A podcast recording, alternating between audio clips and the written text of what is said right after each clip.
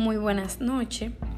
Eh, con ustedes la licenciada Yafreisi Sosa estará presentando un podcast para la asignatura Historia Dominicana, presentado a la maestra Gladys Jiménez, donde estaremos abordando lo que es el impacto jurídico y político de la Constitución del 2010.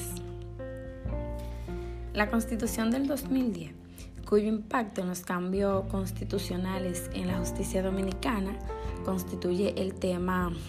es sin duda la revisión más trascendente que ha experimentado en toda su historia nuestro aspecto fundamental,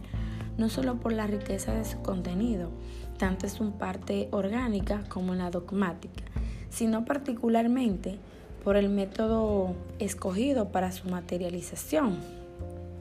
que incluyó la escultación del pensamiento de la gente para así percibir de manera directa el proceso de consulta popular que se llevó a efecto,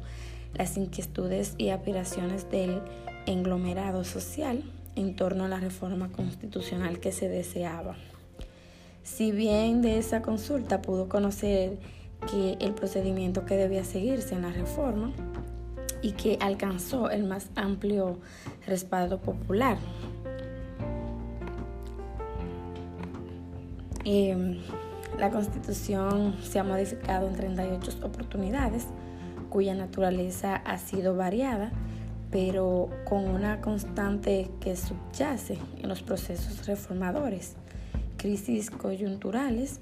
o apetencias personales que perpetuaron en el poder. En este sentido, somos líderes en América Latina en reformas constitucionales. La reforma del 2010 se hizo no para resolver una crisis política o para garantizar la permanencia en el poder del gobernante de turno, sino para dotar el país de un sustantivo que representara los cambios experimentados para la humanidad en el siglo XXI. Esta constitución amplía el catálogo de derechos fundamentales y sus garantías procesales y establece la dimensión económica social, medioambiental, institucional y de género del desarrollo. Em, se adoptó un preámbulo constitucional y se tipificó el Estado social y democrático de derecho. El nuevo orden institucional demanda un planteamiento de marco político, jurídico, económico y social de la nación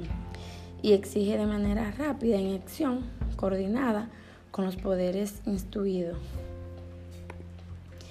Eh, hablando un poco sobre lo que es la situación actual del país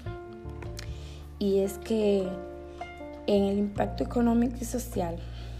la pandemia de COVID-19 plantea importantes desafíos en la República Dominicana,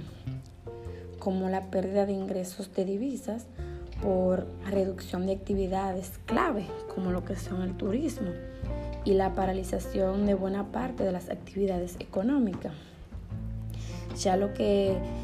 con efectos directos e indirectos en el empleo e ingresos en los hogares y desafíos fiscales,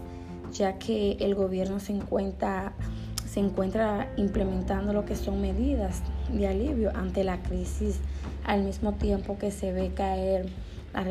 la recaudación tributaria. Hasta aquí esta exponencia. Espero que les sirva. Espero que les sirva de mucho y muchas gracias.